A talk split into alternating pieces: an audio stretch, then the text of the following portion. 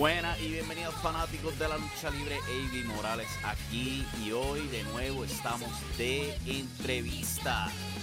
Como puedes ver, si estás leyendo esto, eh, lo que tenemos en la pantalla, el video, podcast, lo que sea, hoy tenemos de invitada a la Amazona. Y en esta parte particular de la entrevista, son dos partes. Vamos a estar hablando de los orígenes de la Amazona, cómo ella llegó a la lucha libre, las distintas influencias que ella tuvo, que la inspiraron a entrar a la lucha libre. Y wow, son bastante interesantes cuando uno lo escucha. Y también recuerda las cosas pues, que, de las que ella ha sido parte. Eh, de verdad que te deja decir de dónde es que viene todo esto, todas estas ideas que, que, que se han producido a su mano junto al resto de la revolución femenina. Y eh, eh, comenzamos a ver, ¿sabes? Como una luchadora pasa de una joven tras luchadora, y madura a un puesto básicamente de líder. Hablamos también pues de su llegada al puesto de, de eh, tras liderando las mujeres, el CWA, otros aspectos de CWA, etc. Y todo eso. Debería añadir que en verdad no hay mucho en términos pues, de la gran controversia que pasó este pasado diciembre. No, no estaba muy de ganas yo de entrar en ese detalle. Se han escrito artículos al respecto. Y en verdad no hay mucho de qué hablar de todo eso. Ya lo que se tenía que hablar se habló. Está disponible en otros medios. Hay una entrevista que se hizo con Joe Colón para Wrestling Empire. Eh, dos artículos que nosotros publicamos en Impacto Estelar al respecto. O sea que tratamos de darle vuelta al asunto, en verdad, y no tocar territorios redundantes. En vez, pues hablamos pues, de los orígenes de Amazonas, eh, su tiempo en el cuadrilátero, el por qué ella se trató de mantener alejada del cuadrilátero cuando estaba en CWA. Eh, una razón bastante notable. Eh, les contaré al final de este show por qué. Y todo eso. Con eso en mente, recuerden que si están viendo esto porque se compartió, suscríbanse a los podcasts recibanlos directamente a su celular, busquen en cualquier aplicación de podcast, sea Apple Podcast, Spotify, eh, Stitcher, son un montón, Podcast Addict, eh, lo que sea. Busca Impacto Estelar, suscríbete, recibe estos podcasts directamente a tu celular. Y también pues nos vamos en vivo por YouTube, típicamente los lunes, miércoles y viernes pues, después de Monday Night Raw. AW Dynamite y AW Rampage, o en el caso de esta semana, una semana reciente, eh, SmackDown. Invirtieron este turno, pero anyway, whatever. El punto es que después del programa de lucha libre nos vamos en vivo por youtube.com forward slash impacto estelar. Con eso en mente, hora de entrar a la entrevista. Espero que la disfruten y vamos al mambo. Bueno, damas y caballeros, aquí me encuentro actualmente con la Amazona. Amazona, ¿cómo tú estás en el día de hoy? Pues muy bien, Avi, muy bien, gracias a Dios y gracias por tenerme aquí en tu programa, me encanta. Es un placer tenerte aquí para esta entrevista especial, ¿sabes? Para hablar de algo que yo siento que se debería hablar bastante y eso es las mujeres y como ustedes lo presentan, la revolución femenina. Eh, de antemano, pues debería introducir, este, ¿cómo tú estás en el día de hoy? ¿Cómo ha estado todo últimamente? Todo súper bien, mucho trabajo, mucho trabajo. Eso es bueno, eso es bueno. Pero eh, eh, teniendo el placer de hablar contigo y todo lo que has logrado en tu carrera, yo creo que pues, el, el, lugar obvio para comenzar todo esto debería ser el comienzo. ¿Dónde fue que nació tu afán por la lucha libre? ¿Qué fue lo que te atrajo a esta industria? Pues, AB, eh, en la escuela, pues yo, como toda nena, bueno, no como toda, como todo varón, pero yo nena, nos poníamos a jugar lucha libre. Allá conocí una persona que, pues ahora mismo todo el mundo lo conoce como el pedazo malcriado. Este, y él me llevó así de la mano para la escuela de El Invader número 3. Y realmente, pues cuando yo iba, pues iba más que acompañar a un grupito en específico que íbamos, pero después terminé practicando yo y pues ya. ya. A, tus comienzos, gracias al payaso malcriado y, y con el Invader número 3, o sea que eso es bastante influencia. ¿Tú llegaste a, participar por algún chance en la empresa esa, este, PRWA, si no me equivoco, o de las que eran de aquí del área oeste. Sí, estuve en PRWA. Estuve en PRWA, estuve en JWP, estuve en XW, estuve en CWF, estuve en NRW. Yo he estado en casi todo. ¿Tú has visto la, la transformación casi de la lucha libre aquí en el área oeste, área suroeste? Eh, o sea que eh, nosotros dos somos del mismo área, básicamente. O sea, yo estando aquí en Sabana Grande, ¿tú eras de, qué pueblo eras exactamente? Cabo, Cabo, Rojo. De Cabo Rojo, ok, ok. Tú tenías la playa cerca y, la comida buena de Boquerón, ¿ah? y la comida buena de Boquerón y los viajes más largos para las empresas grandes. No, me los tenía yo, son son de zona grande para el área metro y me, me, toman un buen rato. Yo no me quiero imaginar tener que salir de Cabo Rojo, de la 100, para después llegar a la número 2 y seguir por ahí. Ay, virgen. Con todas esas luces. Hasta que descubrí la área sur, porque tú sabes que nosotros en Cabo Rojo, como por lo menos los caborrojeños, realmente tenemos casi todo allí. Playa, restaurantes, somos más, más, somos más de pueblo.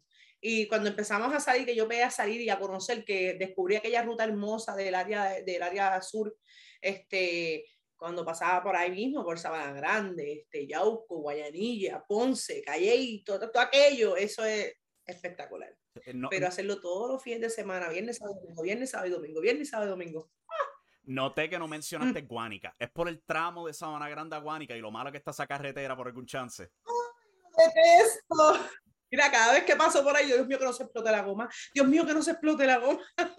Ese tramo es cosa de otro mundo. Horrible. Yo, yo, tenía que bajar del trabajo a las 2 de la mañana, que era cuando salían las vacas a la carretera. Eso era horrible. Fatal, fatal. Ah, Pero, ese trámite en cemento mata, mata carro. Habían dicho que la iban a arreglar. Yo espero que eso sea verdad. Yo no he visto a nadie tocar ese tramo todavía. Pero pues eso, eso lo dijeron en noviembre. Pero ¿Nadie lo ha tocado? Continuando, o sea, estuviste tu, tu trayecto por el área suroeste, has llegado a la empresa, has trabajado en IWA, CWA, eh, has hablado de tus comienzos. Entrando al camerino, porque pues este, la lucha libre diría yo que es un poco distinta o bastante distinta para las mujeres, especialmente para, para los tiempos pasados.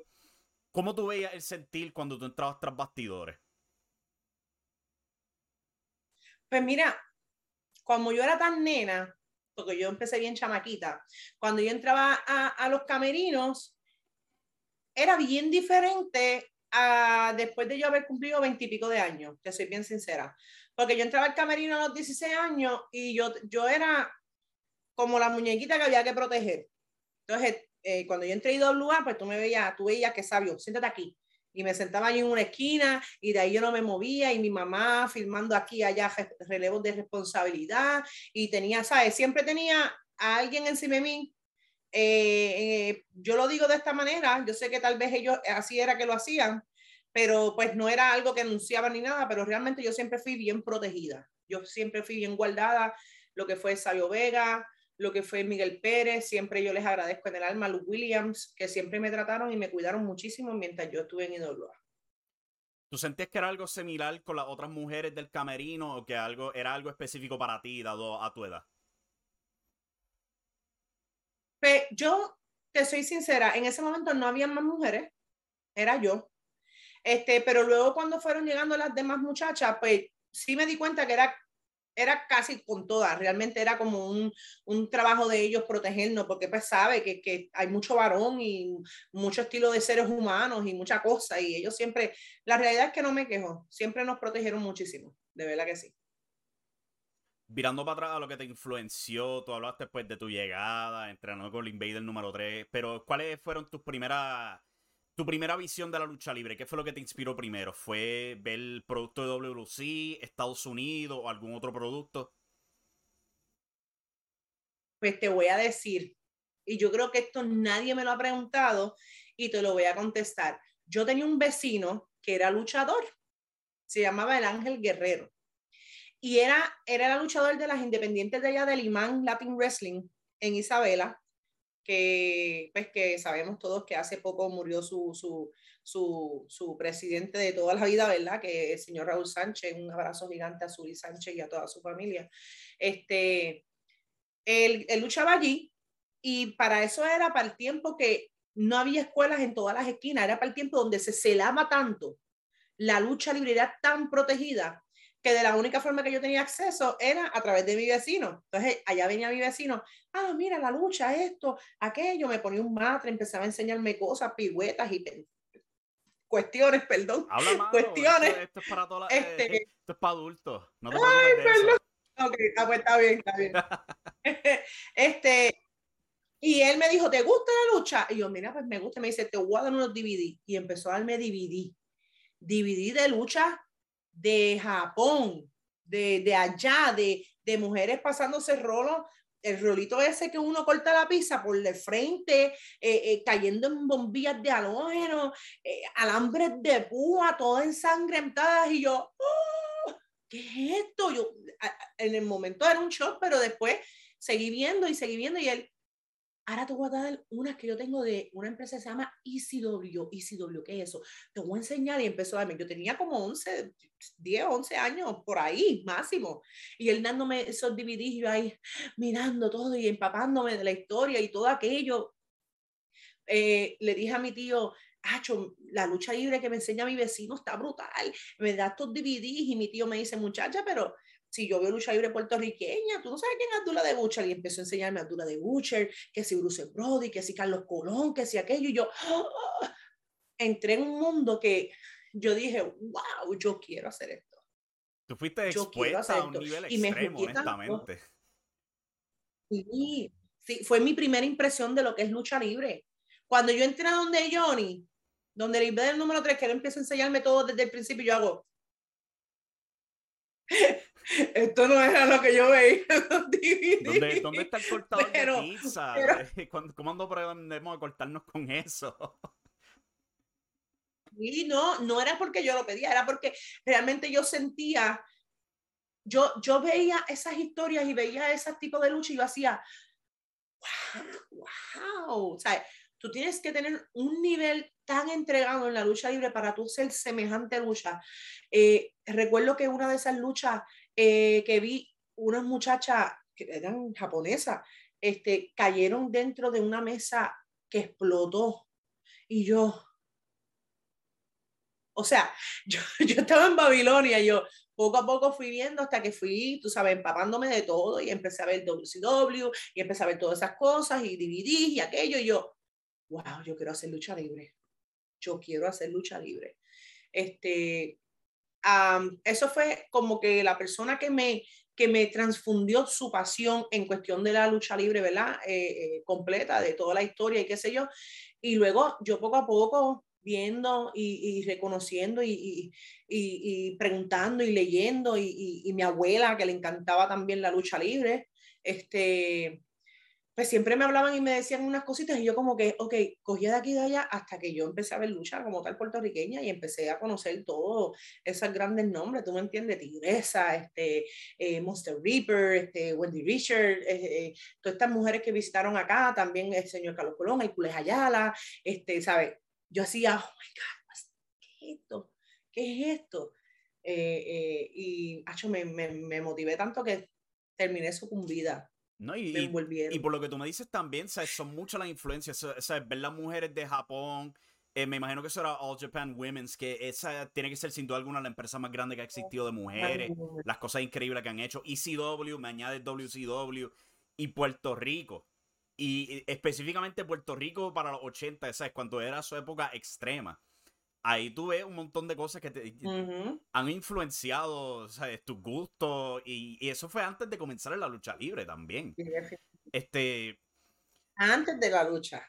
Sí, eh, y, y, cuánto de eso has llegado a, a, implementar en el cuadrilátero o tras bastidores de lo que has aprendido viendo?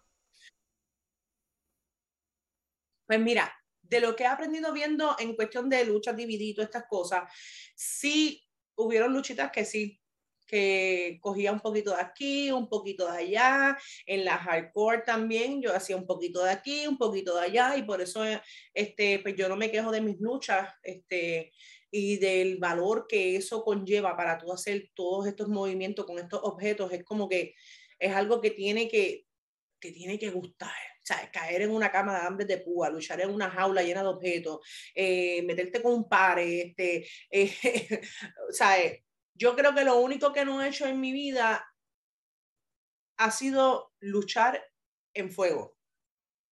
Es lo único que nunca he hecho. Ah, y en andamio, que lo tengo aquí, está mm. se lo tengo aquí.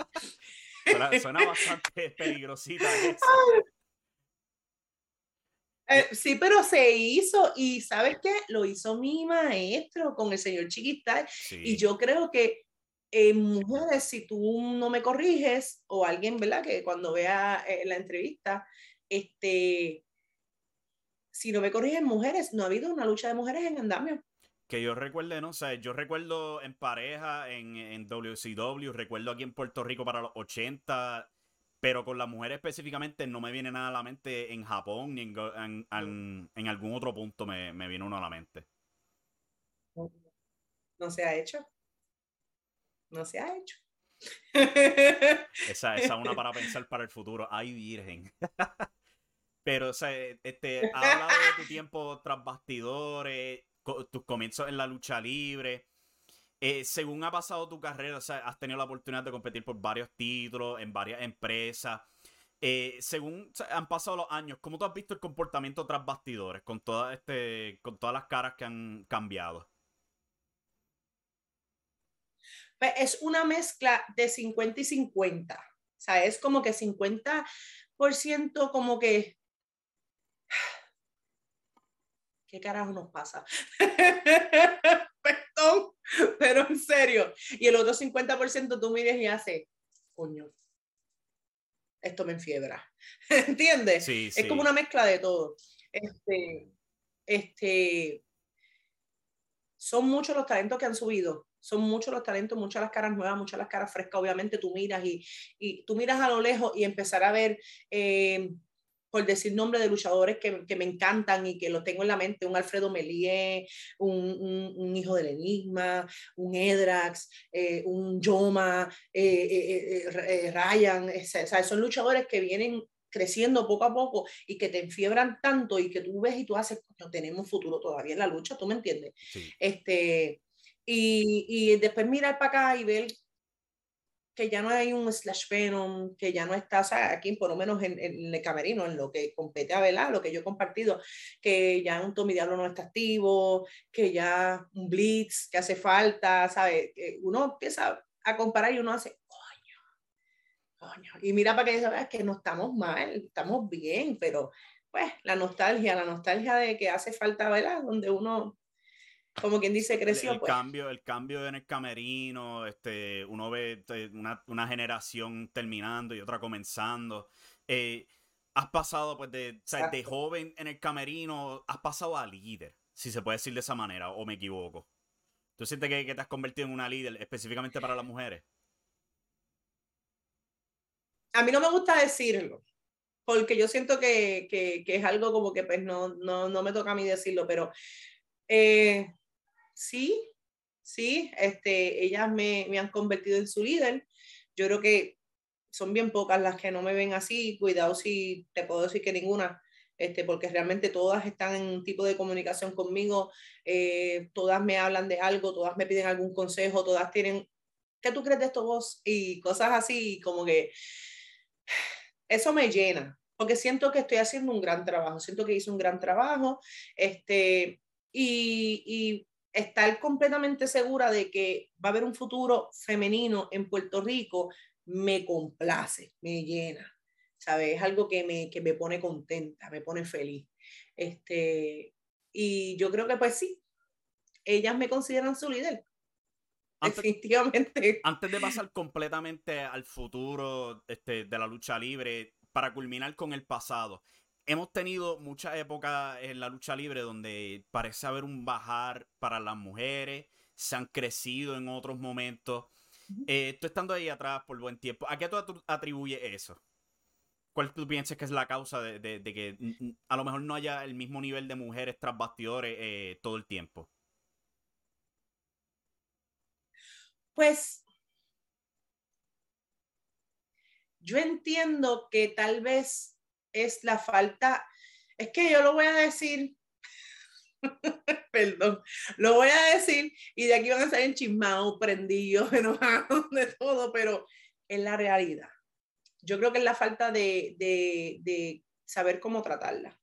Este, las mujeres, todos sabemos que somos bien complicadas.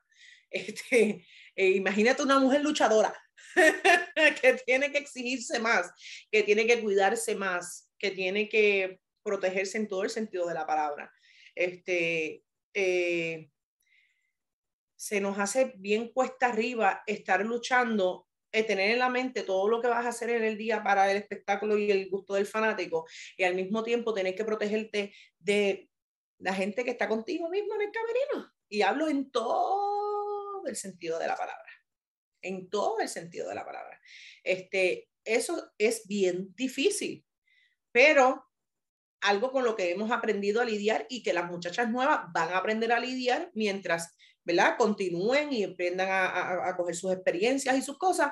Este, es algo que hemos aprendido, por lo menos yo he aprendido a, lidiar con la situación. Yo, realmente yo eh, hago lo que me complace y lo que le gusta al fanático, que es mi trabajo, ¿verdad? Mi trabajo es complacer el fanático, obviamente sin lacerar el respeto, la confianza y las ganas de seguir haciendo lucha libre de mis muchachas. Este, y esa manera de verlo no es de todo el mundo.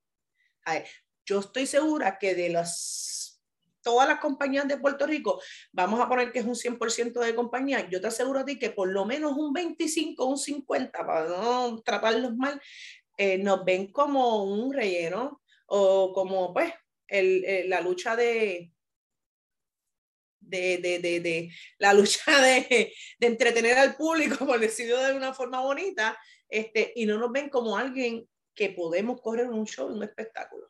Y yo creo que eh, ahí fue que nosotros hicimos la diferencia cuando comenzamos a mostrarle al fanático y al mismo, y al mismo camerino que nosotras sí podíamos hacer un trabajo tan espectacular que la gente llegue a la cancha y cuando ve que no hay lucha de mujeres, ah, pues adiós nos vemos. porque la piden, porque les interesa. Y, y, y, y, el trabajo se hizo. Yo creo que el trabajo se ha hecho y yo sé que, que ha traído muchos problemas, muchos problemas en, en, en los camerinos y eso, pero it is what it is. yo, yo, siento que tiene que ser, tiene que haber un aspecto cultural con todo esto. ¿Sabes? En los 90, lo que había en la televisión, ¿sabes? El Crash TV, las mujeres, como vestían y eso, Jerry Springer. Y aquí en Puerto Rico tú tenías este No Te Duermas. Pero. Escuchando tu trasfondo como fanática, el hecho de que tú veías una empresa que en los 90 llenaba un Tokyo Dome. Esto es un, un coliseo que tenía 30 mil personas y ellas la vendían con facilidad entender que los promotores en Estados Unidos y aquí en Puerto Rico pues no tenían la misma mentalidad de que las mujeres podían hacer eso. Es bastante increíble. Sí, y, y, te voy a decir más, WWE empezó a, a, como que cogió los cantazos, las galletas, porque cuando él comenzó a, a, a, traer a estas muchachas que, oye, se ven bien, son nenas bellas y preciosas y, y olvídate, son fit, y, pero que están luchando, que están haciendo la calidad de lucha que hacen, ¿sabe? Eh, eh, yo creo que ese fue el momento donde WWE dijo que tenemos que comenzar a trabajar esto de otra forma, porque tú sabes bien claro que, que Vince lo que tenía ahí era una Tori Wilson que todo el tiempo hacía, oye, y eso vendía. Yo no estoy diciendo que eso es mal negocio, al contrario, una mujer que siempre estaba en Playboy, eso generaba dinero. Eh, eh, las, las, las, luchas en pijama, eso generaba dinero. Las luchas en fango, en aceite, eso generaba dinero porque la gente pagaba por ir a ver eso. Pero si hay mujeres que sí se dedican a eso, ¿por qué no hacer lo mismo o apoyar o enseñar al fanático o empezar a educar al fanático, a comenzar a ver a las muchachas, no solamente para que se harten visualmente, sino para que hagan lo mismo que hacen con los hombres. A los hombres tú los miras y ahí tú te lucha, qué sé yo, un Kevin, un, este, Owens, y tú lo ves y, y tú haces como que, coño, gordito. ¿Eh? Y, y, tú dices, oh, pero lucha, mira esto, mira que... ¿Por qué con las mujeres no?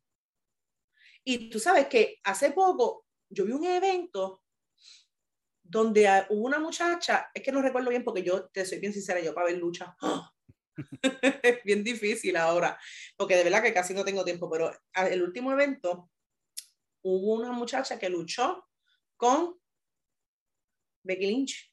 ¿Fue? Drop, sí. Que ella se llama. Y yo veía a los fanáticos abajo haciendo la canto. ¿Sabes? Yo, en el live que yo estaba, yo, yo veía yo como que, pero porque si lucha bien. Aunque para ese ejemplo específico que tú me mencionas, eh, también era la televisión, la historia con ella. No le hicieron un buen trabajo, un trabajo con ella, eso te lo puedo, te lo puedo asegurar. Que puede que, que, haya ayudado con pues esa yo posiblemente, yo no seguí la historia, por eso te digo, yo casi no veo la cuestión de la lucha, pero mm cuando tú vas a los comentarios, tú no ves que están diciendo, diablo, ¿qué? Eh, eh, eh ¿qué, sé yo? porque ella está luchando con Becky? Ahí yo se lo adjudico a la historia. Este, por simplemente, qué sé yo, un galletazo, ahí se lo adjudico a la historia. Pero cuando tú me dices a mí, pero ¿y esa gorda que se que puede ser mm. campeona? Sí. Ya eso no es la historia. Eso es, mira, lo que siempre te hemos vendido, lo que siempre te hemos vendido, te lo cambiamos drásticamente y para tú aceptarlo es difícil. Por eso es que yo siempre digo que eso es algo que tú debes ir educando al fanático, porque habemos de todos tipos, oye, según hay hombres grandes y de seis pies y, y, de 300 libras y, y, cortados y otros pipones y qué sé yo, también hay luchadoras iguales, ¿por qué no exigen tanto?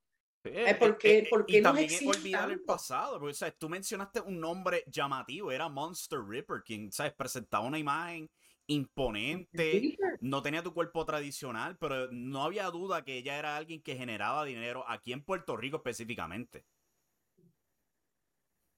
Pues claro, y, y en WWF, Leilani Kai, Leilani Kai tampoco fue una mujer que tenía un cuerpo, o sea, era, en su momento era delgadita, pero de momento ella cogió un par de libras y tampoco era una mujer como que, que tú la veas y haga, pero era tremenda luchadora y yo creo que una de las rudas más fuertes que había en, en esa época, este, y yo siento que fue la mala costumbre, la mala costumbre. Acostumbraron al fanático a ver tanta gente, tanta modelo y tanta cosa que cuando tú empiezas a darle otra cosa diferente, pues es difícil de aceptar.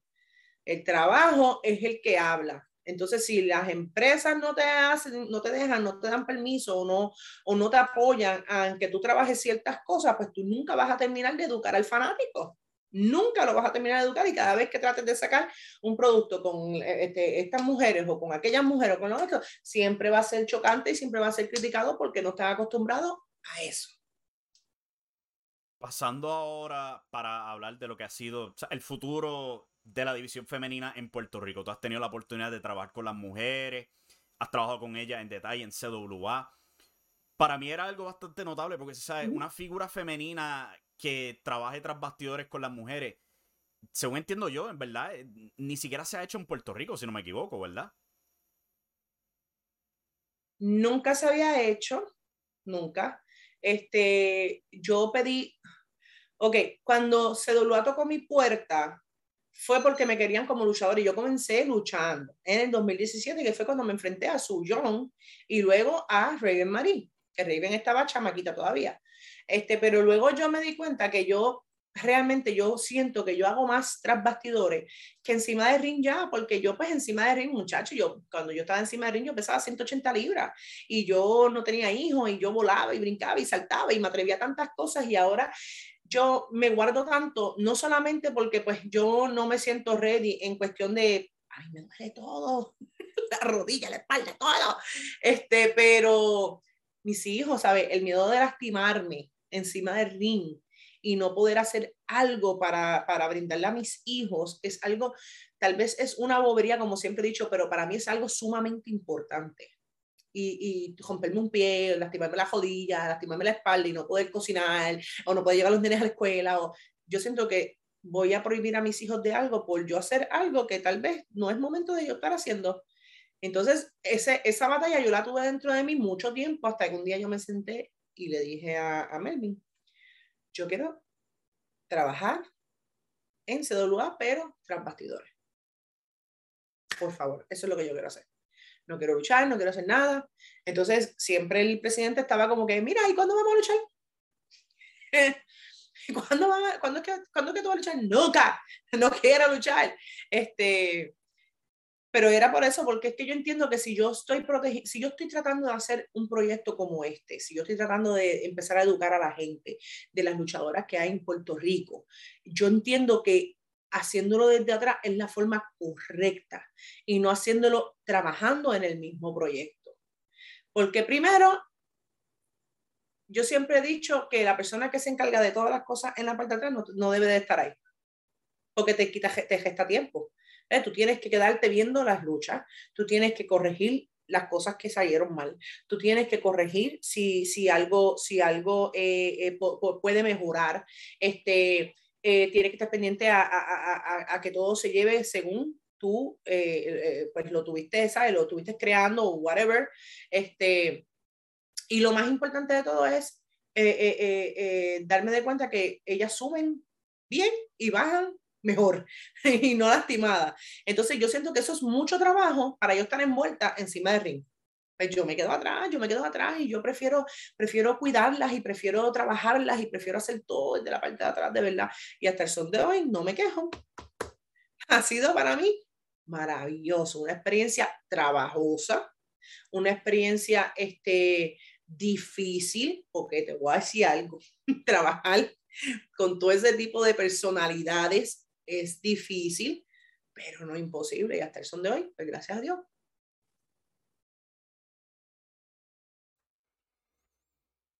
La Amazona hablando de lo que fue su razón de no querer luchar en CWA. Eh, yo tuve la oportunidad de verla a ella en vivo, su primera lucha en años, en San Germán, en JWP. La vi a ella enfrentar a la Kayla Johnny. Eh, habla de, todo eso eh, eh, en la entrevista también, o sea que lo pueden buscar. Yo la vi después del, evento. Estaba dolorida. estaba bien adolorida. O sea que cuando ella me habló a mí de la razón de por qué ella no está tan interesada en luchar como antes, de que prefiere su papel tras bastidores, me tocó porque yo pude ver esa experiencia en vivo. O sea que me, resintió, para decirlo de esa manera. entiendo el por qué. Me hizo todo el sentido del mundo porque es bien difícil poner el riesgo. Eh, tu trabajo como líder de familia, madre, padre, lo que sea, es bien difícil. Y cuando tú sientes que tienes esa responsabilidad con la familia, pues, eh, eh, de nuevo, es bien difícil. Pero, pues, para nuestra próxima parte, la semana que viene, vamos a estar hablando de el futuro de lo que es la revolución femenina, de qué, de qué se trata este concepto, las mujeres que componen eh, la dicha revolución femenina y lo que podemos esperar del futuro.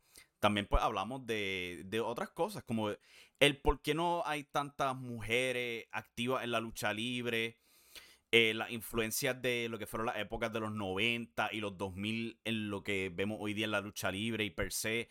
Y Este, continuamos una conversación muy interesante.